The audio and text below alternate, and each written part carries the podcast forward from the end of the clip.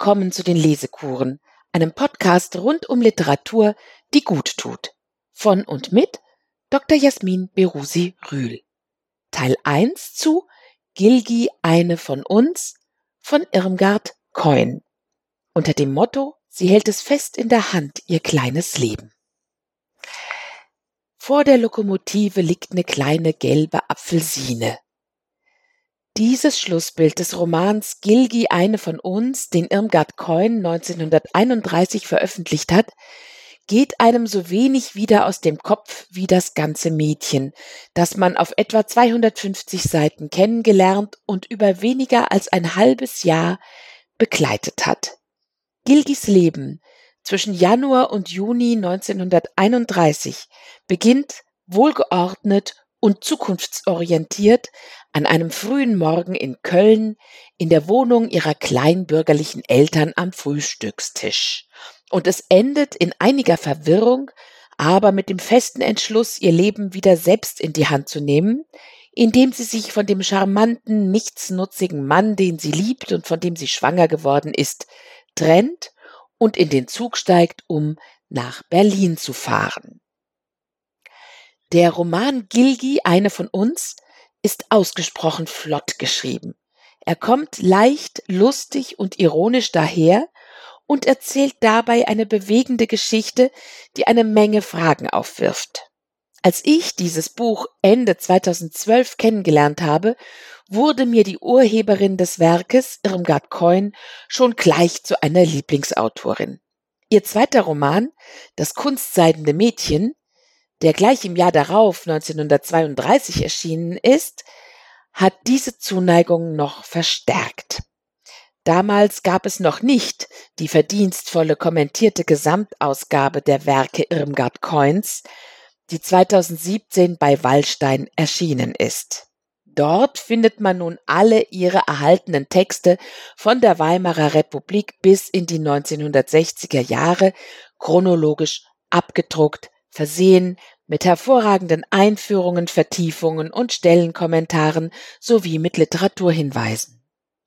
Diese Edition, die im Auftrag der Deutschen Akademie für Sprache und Dichtung und der Wüstenrot Stiftung erschienen ist, ist auch haptisch angenehm und optisch schön.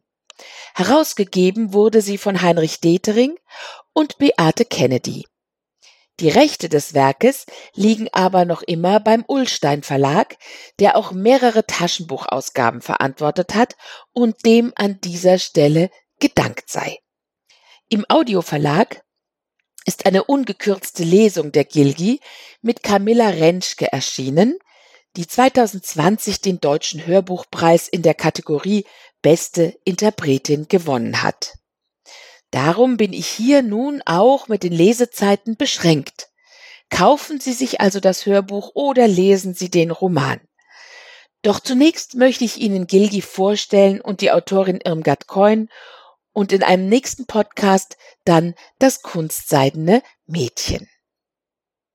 Irmgard Coins Bücher eignen sich nämlich für Lesekuren ganz hervorragend.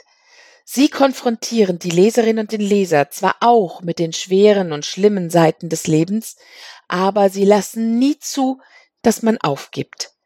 Sie setzen der Depression und Traurigkeit die Liebe zur Kunst und damit zum Leben entgegen, einfach durch die Art und Weise, wie sie geschrieben sind. Das konnte Irmgard Coin. Sie wurde 1905 in Berlin-Charlottenburg geboren, auch wenn sie sich fünf Jahre jünger gemacht hat und 1910 als Geburtsjahr angab. Sie wollte 1931 so alt sein wie die junge Heldin ihres ersten Romans Gilgi, nämlich 21. So kam es, dass Irmgard Coin in Wahrheit schon 75 wurde, als Elfriede Jelinek ihr zum angeblich 70. Geburtstag 1980 die Laudatio hielt. Zwei Jahre später, 1982, starb sie.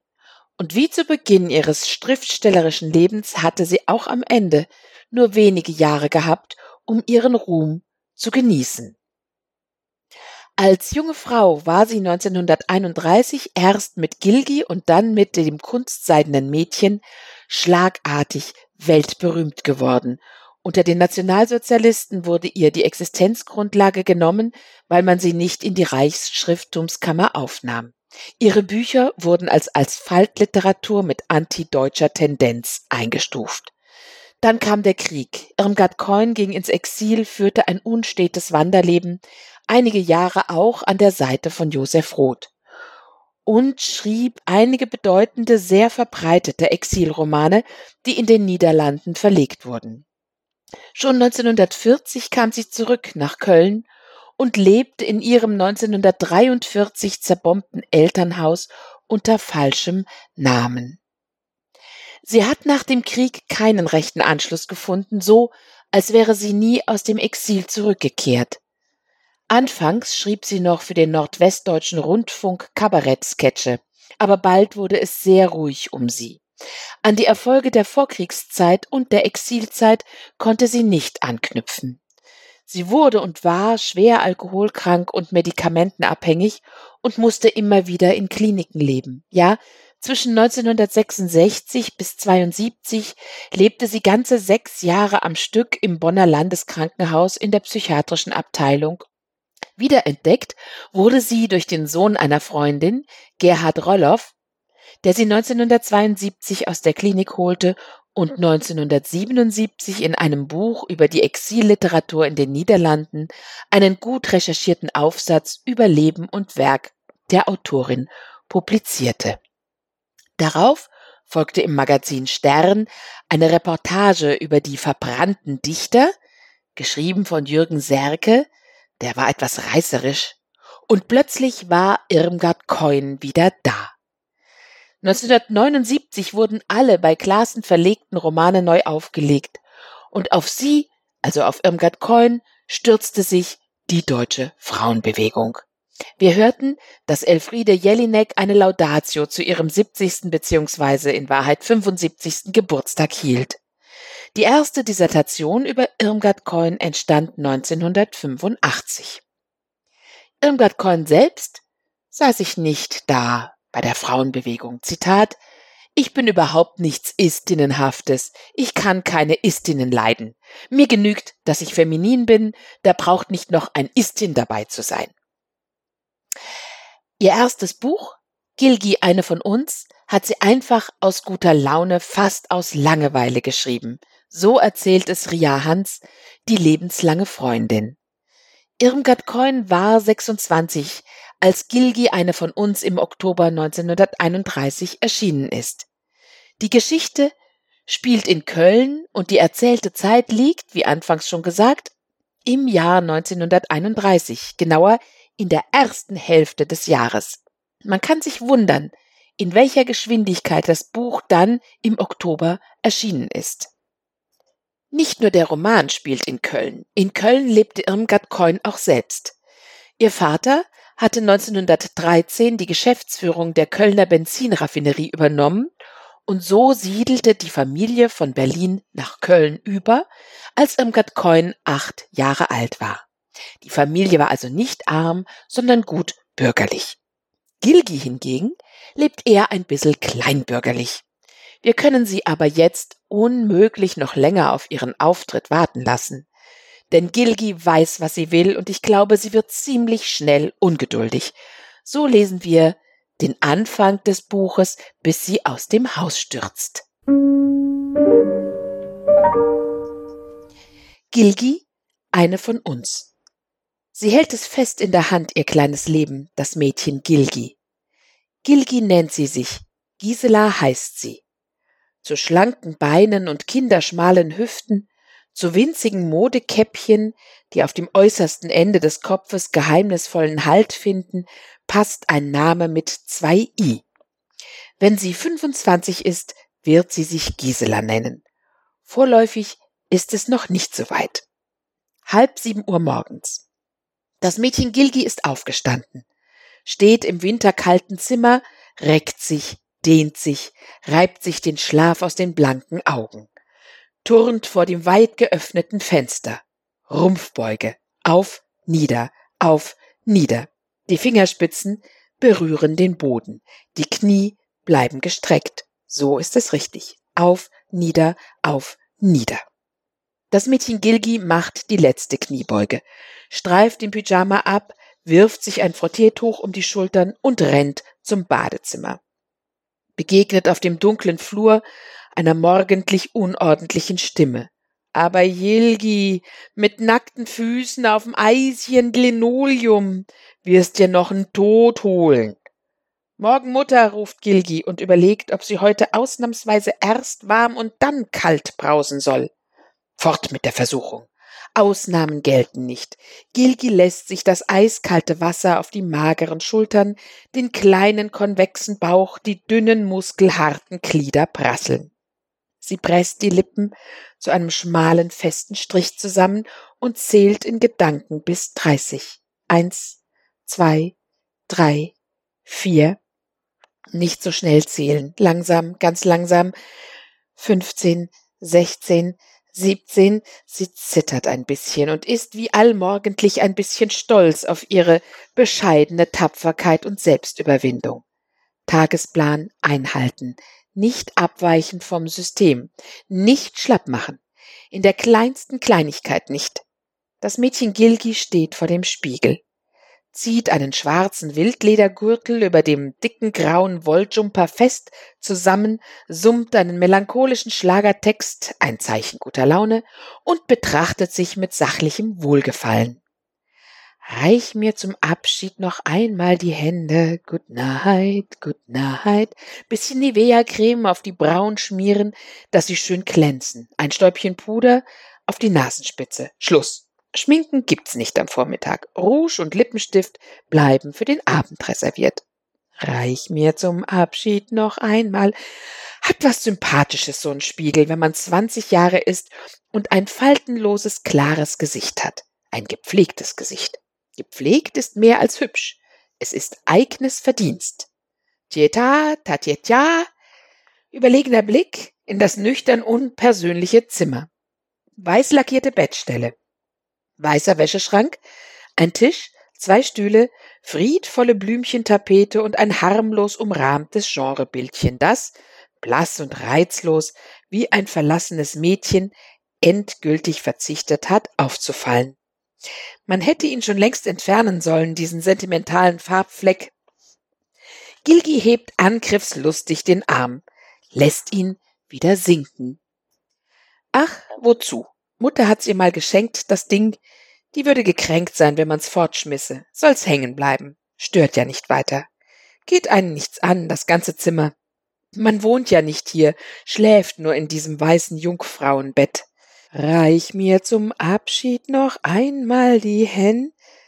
Drei Paar Waschlederhandschuhe, zwei Kragen, eine Hemdbluse waschen. Gilgi rafft die Sachen unter den Arm, will ins Badezimmer. Die Tür ist verschlossen. Einen Augenblick, Gilgi, kannst gleich rein, tönt eine raue Stammtisch-Männerstimme von innen. Gilgi wandert im Flur auf und ab. Und nur weil sie jetzt im Augenblick gar nichts anderes zu tun hat, denkt sie an Olgas Bruder. Netter Junge. Wie war noch sein Vorname? Weiß sie nicht. Geküsst hat er sie gestern Abend im Auto. Heute reist er wieder ab. Schade? Ach wo. Aber nett war es gestern mit ihm. Lange hatte sie nicht mehr geküsst. Es gefällt einem so selten einer. Die Jahre der Wahllosigkeit zwischen 17 und 19 sind vorbei. Der Junge war nett, der Kuss war nett, nicht mehr. Er brennt nicht nach. Gut so. Lärmend öffnet sich die Badezimmertür. Eine runde Gestalt in weißlichem Unterzeug stürzt an Gilgi vorbei und füllt den Flur mit einer Geruchswolke von Kaloderma-Seife und Bebeko-Zahnpasta. Morgen, Gilgi. Morgen, Vater. Gilgi vergisst augenblicklich Olgas küssenden Bruder und befasst sich hingegeben mit Lux Seifenflocken, waschledernen Handschuhen, Kragen und Seidenbluse. Reich mir zum Abschied noch einmal die. Eine Viertelstunde später sitzt Gilgi im Wohnzimmer. Urweltmöblierung. Imposantes Buffet. Hergestellt um 1900. Tischdecke mit Spachtelstickerei und Kreuzstichblümchen. Grünbleicher Lampenschirm mit Fransen aus Glasperlen. Grünes Plüschsofa. Darüber ein tuchenes Rechteck. Trautes Heim, Glück allein. Epileptisch verkrampfte Stickbuchstaben, um die sich feiztänzerische Kornblumen ranken, können auch Winden sein. Sowas ist mal geschenkt worden. Für sowas wurde mal Danke gesagt. Über dem tuchenden Rechteck ein Monumentalbild. Washington. Er steht in einem schwankenden Boot, das sich mühsam einen Weg durch Eisschollen bahnt und schwenkt eine Fahne von der normalen Größe eines Bettlakens. Bewunderungswürdig. Nicht das Bild, sondern Washington. Macht das mal einer nach. In Gladiatorenhaltung stolz und aufrecht, in einem kleinen, sturmbewegten Boot zu stehen und kühn zu blicken und eine Fahne von der normalen Größe eines Bettlakens zu schwenken. Washington konnte das. America forever. Germany wants to see you. Deutschland, Deutschland über alles. Wenn man will, kann man glauben, dass der lineal gerade gemalte Washington ein Vertreter deutscher Heldenhaftigkeit ist. Frau Krohn glaubt das. Sie hat das Bild geerbt. Washington, Zieten, Bismarck, Theodor Körner, Napoleon, Peter der Große, Gneisenau verschwimmen für sie zu einem. Sie weiß von einem so viel wie vom anderen, nämlich nichts.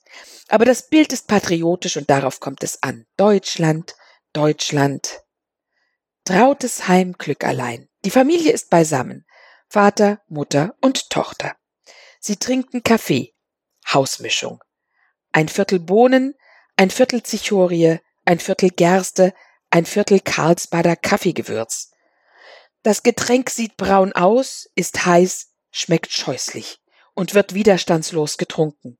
Von Herrn Kron wegen der Nieren und wegen der Sparsamkeit, von Frau Kron wegen des Herzens und wegen der Sparsamkeit, von Gilgi aus Resignation. Außerdem ist bei allen dreien der Widerstand durch Gewohnheit gebrochen. Alle drei essen Brötchen mit guter Butter. Herr Kron, Karnevalsartikel en gros, isst als einziger ein Ei. Dieses Ei ist mehr als Nahrung. Es ist Symbol eine Konzession an die männliche Überlegenheit, ein Monarchenattribut, eine Art Reichsapfel. Keiner spricht, jeder ist stumpf beflissen mit sich selbst beschäftigt. Der vollkommene Mangel an Unterhaltung kennzeichnet das anständige, legitimierte der Familie. Das Ehepaar Kron hat sich ehrbar bis zur silbernen Hochzeit durchgelangweilt. Man liebt sich und ist sich treu. Eine Tatsache, die zur Alltäglichkeit geworden, nicht mehr besprochen und empfunden werden braucht. Sie ruht wohl verpackt und etwas angegilbt, zusammen mit dem Hochzeitssilber irgendwo in dem Buffet aus dem 19. Jahrhundert. Die Langeweile ist die Gewähr für das Stabile ihrer Beziehungen, und dass man sich nichts zu sagen hat, macht einander unverdächtig. Herr Krohn liest im Kölner Stadtanzeiger. Seine rotbraune, leidlich gepflegte Rechte führt in regelmäßigen Intervallen die Kaffeetasse zum Mund. Sein rundes, frischfarbenes Gesicht hat den betroffenen und sorgenvollen Ausdruck, den der Gewohnheitszeitungsleser anzunehmen hat. Ein anständiger Mensch kann unmöglich ein vergnügtes Gesicht machen, wenn er liest polnische Infanteristen auf deutschem Boden. Schweinerei sowas. Europäisches Manifest. Briand legt der Schlusssitzung des Europaausschusses eine Kundgebung für den europäischen Frieden und Wiederaufbau vor. Die nachfolgende Ausführung begreift der Kron nicht ganz. Ein Grund, doppelt sorgenvoll zu blicken. Kann man Prion trauen? Man kann keinem trauen. Weiter. Skandal im Haushaltsausschuss. Edelsteinschmuggel nach Polen. Zeugenaufmarsch im Tausendprozess. Raubüberfall auf ein Buttergeschäft. Lauter unerquickliche Sachen. Weiß der Himmel, dass der gute Zeitungsleser aus gesundheitlichen Rücksichtigen traurige Nachrichten mit düsterer Befriedigung aufnehmen und verdauungsanregend auf sich wirken lassen muss. Weitere Kruschensalzberichte. Der Bischof von Leitmeritz gestorben. Wieder ein Waffenlager aufgedeckt. Und hier? Herr Kron liest laut, mit einer Stimme, die abendlichen Biergenuss verrät. Tragödie auf der Treptower Brücke. Eine Frau ist mit ihrem Kind ins Wasser gesprungen. Beide tot? fragt Frau Kron, beinahe hoffnungsfroh. Nicht aus Rohherzigkeit. Sie spürt nur gerne das mitleidsvolle Gruseln, das ihr Todes- und Skandalbotschaften verursachen. Die Mutter Hanse gerettet, berichtet Herr Krohn. Er spricht unverfälschten kölnischen Dialekt, teils aus Lokalpatriotismus, teils aus Geschäftsinteresse. Mutter gerettet, Kind tot. Frau Krohns mitleidsvolles Gruseln halbiert sich und hinterlässt unbefriedigt sein. Ausgleich suchend vertieft sie sich in die Annoncenbeilage. Inventurausverkauf, Üdings Schuhe, unsere Schaufenster sagen alles. Teppichbursch, die drei letzten Tage Qualitätsware. Frau Krohn liest. Sie ist breit und zerflossen. Das Fleisch ihrer Arme und Brüste ist eher schlaff und müde. Sie ist grau und reizlos und hat nicht den Wunsch, anders zu sein. Sie kann es sich leisten zu altern. Ihr dunkelblaues Wollkleid hat hellgrauen Kragen und Manschettenaufputz. Oben am Halsausschnitt steckt eine elfenbeinerne Brosche. Rudimente der Eitelkeit. Sie sitzt auf dem grünen Plüschsofa, liest im Annonceteil des Kölner Stadtanzeigers, stippt mit dem breiten, fleischigen Daumen Brötchenkrümel vom Tisch, die sie abwesend zum Mund führt. Über ihr reckt Washington seine Fahne von der normalen Größe eines Bettlakens. Mit eiligen, aber unhastigen, leichten Bewegungen trinkt Gilgi eine Tasse Kaffee, isst ein mager gestrichenes Brötchen, man will doch nicht dick werden, zündet sich eine Zigarette an, macht drei, vier, fünf Züge, drückt die Zigarette auf der Untertasse aus und erhebt sich. Tschö, Vater.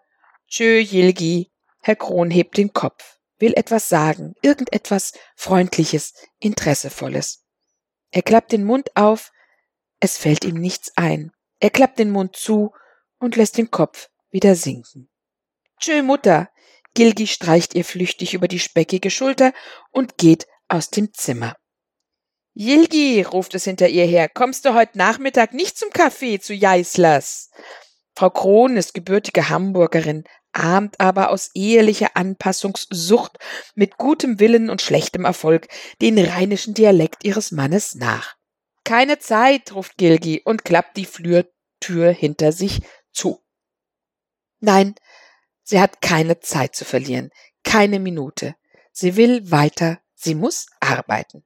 Ihr Tag ist vollgepfropft mit Arbeiten aller Arten. Eine drängt hart an die andere. Kaum, dass hier und da eine winzige Lücke zum Atemholen bleibt. Arbeit. Ein hartes Wort. Gilgi liebt es um seiner Härte willen.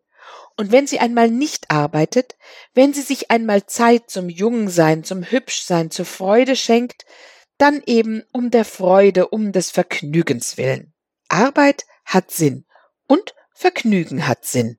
Mit der Mutter zum Kaffeeklatsch gehen wäre weder Vergnügen noch Arbeit, sondern sinnlos verschwendete Zeit. Es gibt nichts, was Gilgi mehr gegen Natur und Gewissen geht.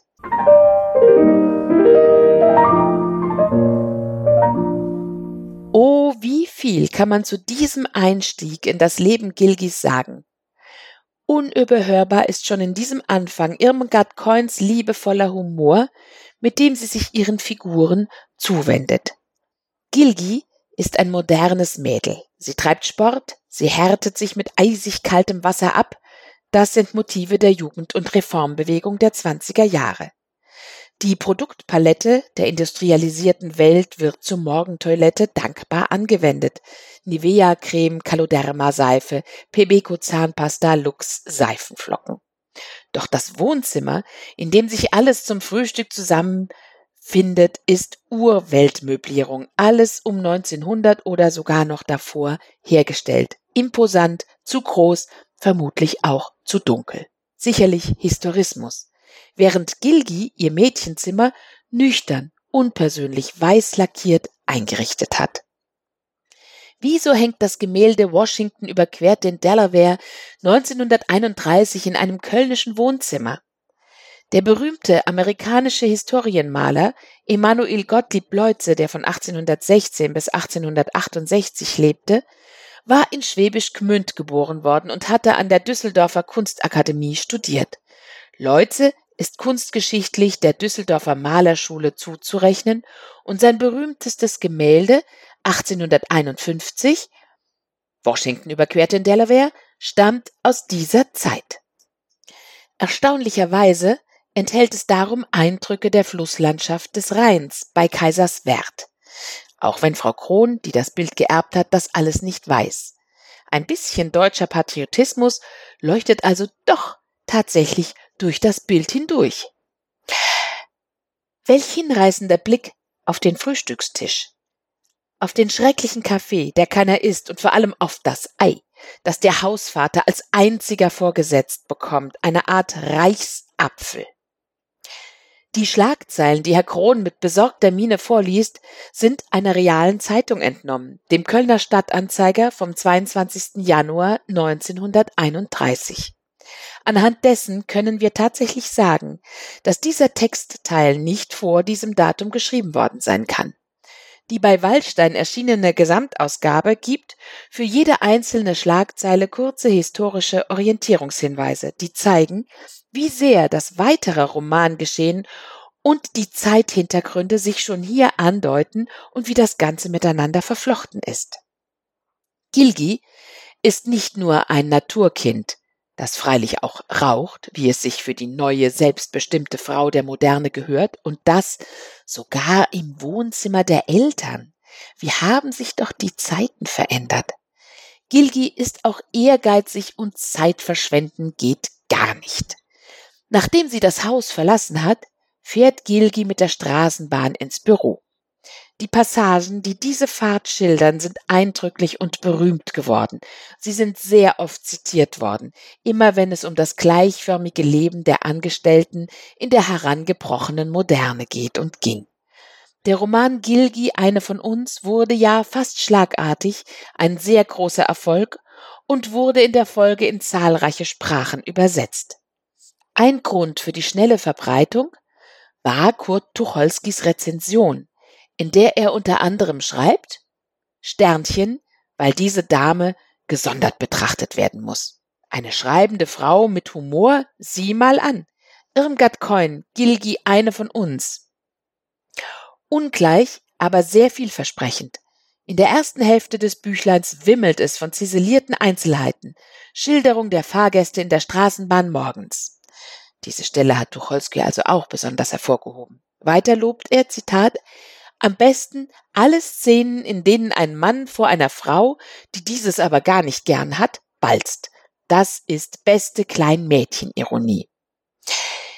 Der Begriff Kleinmädchenironie will mir despektierlich erscheinen, wenn er sich auf die Autorin beziehen sollte. Aber wir wenden ihn zu Tucholskys Gunsten auf die Heldin an.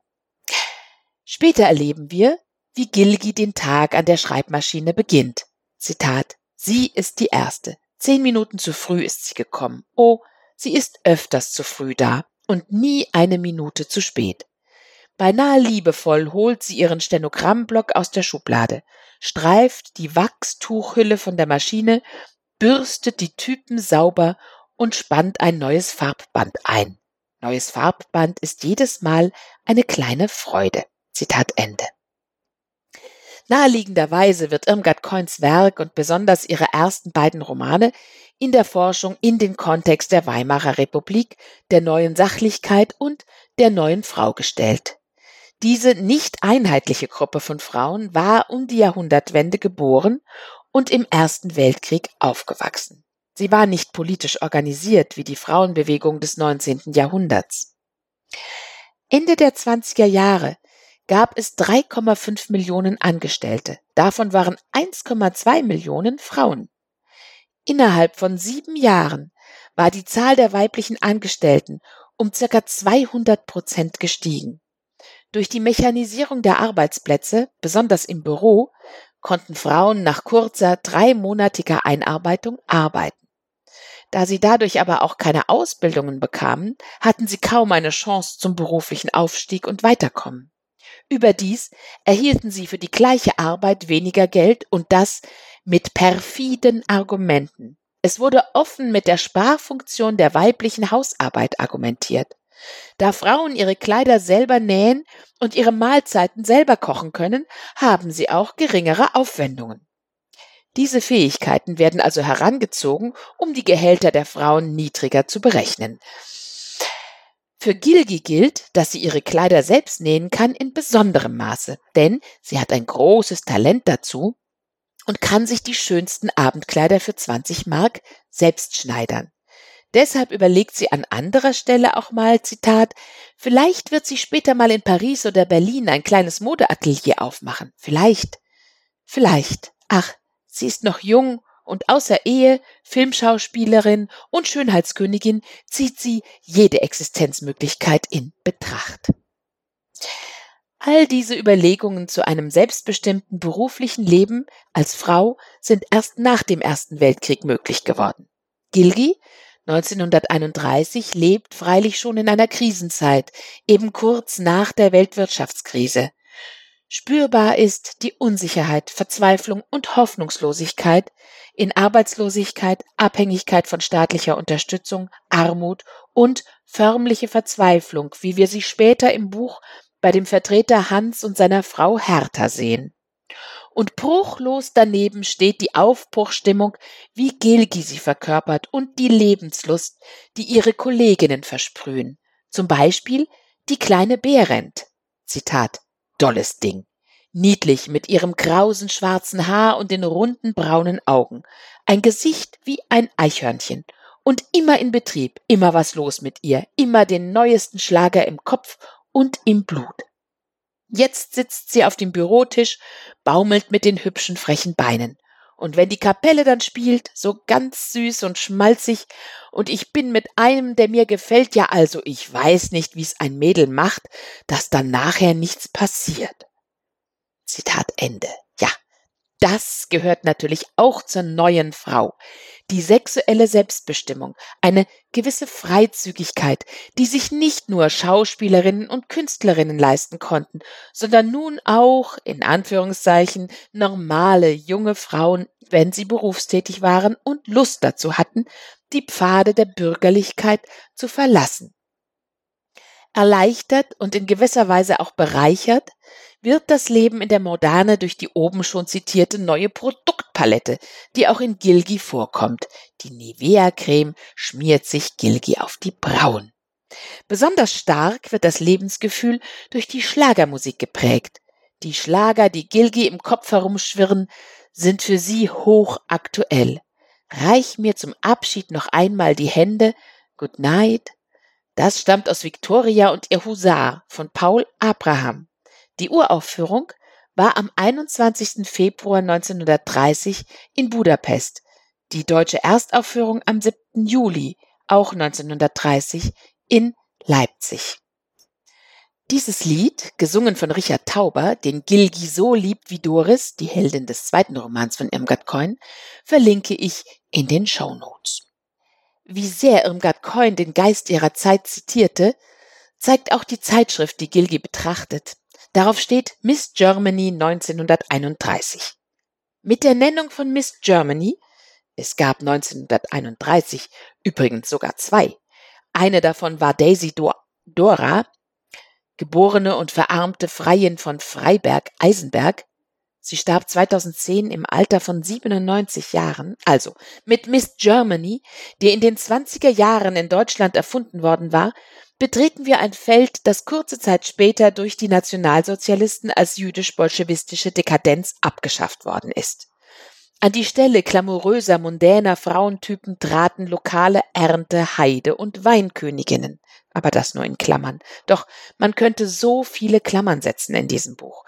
Denn auch Richard Tauber wurde wegen seiner jüdischen Herkunft schon in den 20er Jahren von Rechten angefeindet. Nun ist sie also bei der Arbeit, unsere Gilgi, bei der Firma Reuter und Weber, Strumpfwaren und Trikotagen en gros und tippt schnell und fehlerfrei. Tick, tick, tick, rrr. Bezug nehmend auf ihr Schreiben vom 18. des Tick, tick, tick, rrr.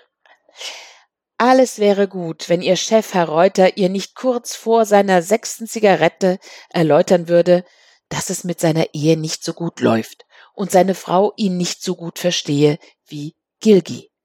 Gilgi ist ein erfahrenes Mädchen, erfahren wir nun. Zitat, wenn ein Mann und Chef wie Herr Reuter mit unsicherer Stimme spricht, ist er verliebt, und wenn er verliebt ist, will er was. Früher oder später. Bekommt er nicht, was er will, ist er erstaunt, gekränkt und ärgerlich. Tja, was tun? Gilgi will ihr Problem pragmatisch lösen, mit Hilfe ihrer Freundin Olga. Olga ist ein hinreißendes Geschöpf. Sie ist 25, also vier Jahre älter als Gilgi, und sie ist ganz anders als Gilgi. Zitat Erst Puder und Parfüm, dann Essen, sagt Olga immer. Sie ist Malerin und lebenslüstig. Nochmal ein Zitat. Glückliche Olga. Ein gut gelaunter lieber Gott hat ihr einen Sektkorken an die Seele gebunden. Mag kommen, was will, Olga geht nicht unter. Sie hat die lustigsten blonden Haare, das weichste, blühendste Blondinengesicht. Olga also soll Herrn Reuter für Gilgi abfangen, umleiten und kaltstellen. Das funktioniert. Gilgi lernt weiter in ihrem extra angemieteten Zimmer auf ihrer eigenen Schreibmaschine Französisch, Spanisch und Englisch zu schreiben und zu lernen. Und sie erklärt Olga, dass sie arbeiten möchte, dass sie weiter wolle und selbstständig und unabhängig werden wolle, Schritt für Schritt. Und schön sei es, Zitat, sein Leben wie eine sauber gelöste Rechenaufgabe vor sich zu haben. Olga bedauert Gilgi du armes Arbeitstierchen, und dafür verschuftest du deine schönsten Jugendjahre. Die erste Erschütterung von Gilgis Welt geschieht an ihrem Geburtstag. Gilgi hat vor dem Karneval Geburtstag, wie Irmgard Coin, die am 6. Februar geboren wurde. Gilgi wird 21 und damit volljährig, und ihre Mutter hat ihr etwas zu sagen. Du bist nämlich nicht unser Kind. Für Gilgi ändert das zunächst nichts. Zitat Gilgi geht in das Plüschzimmer. Der Washington, das tuchene Rechteck, der zeitungslesende Herr Kron, alles ist ihr genauso fremd, wie es ihr immer war. Aber dann bekommt sie ein schlechtes Gewissen, weil ihre Adoptiveltern so viel für sie getan haben, sozusagen ohne echten Grund, ohne echte Verwandtschaft. Und sie hat nichts zurückgegeben. Ich habe Schulden, entdeckt sie. Sie recherchiert nach ihrer Mutter einer armen Näherin, Margarete Teschler, in schmutziger Unterkunft. Zitat, das ist sie. Sie ist mager und vertrocknet und ein Gesicht hat sie gar nicht. Das hat sie verloren. Gilgi betrachtet sie vorwurfsvoll. Du, du, du, warum lässt du dir das gefallen? Warum wohnst du hier? Warum lebst du hier? Totschlagen sollte man dich, wenn du zufrieden bist.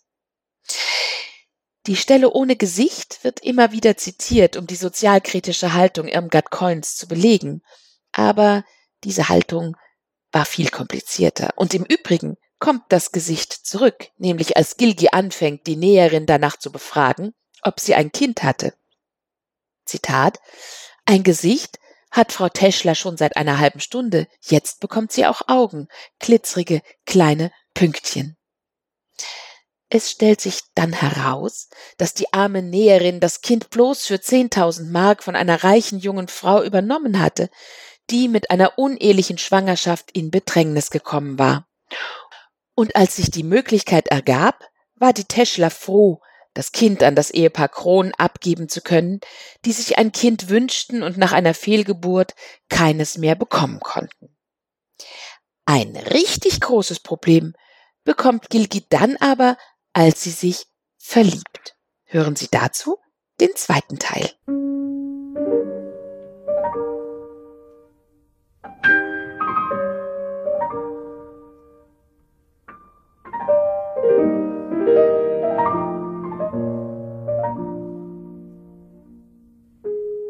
thank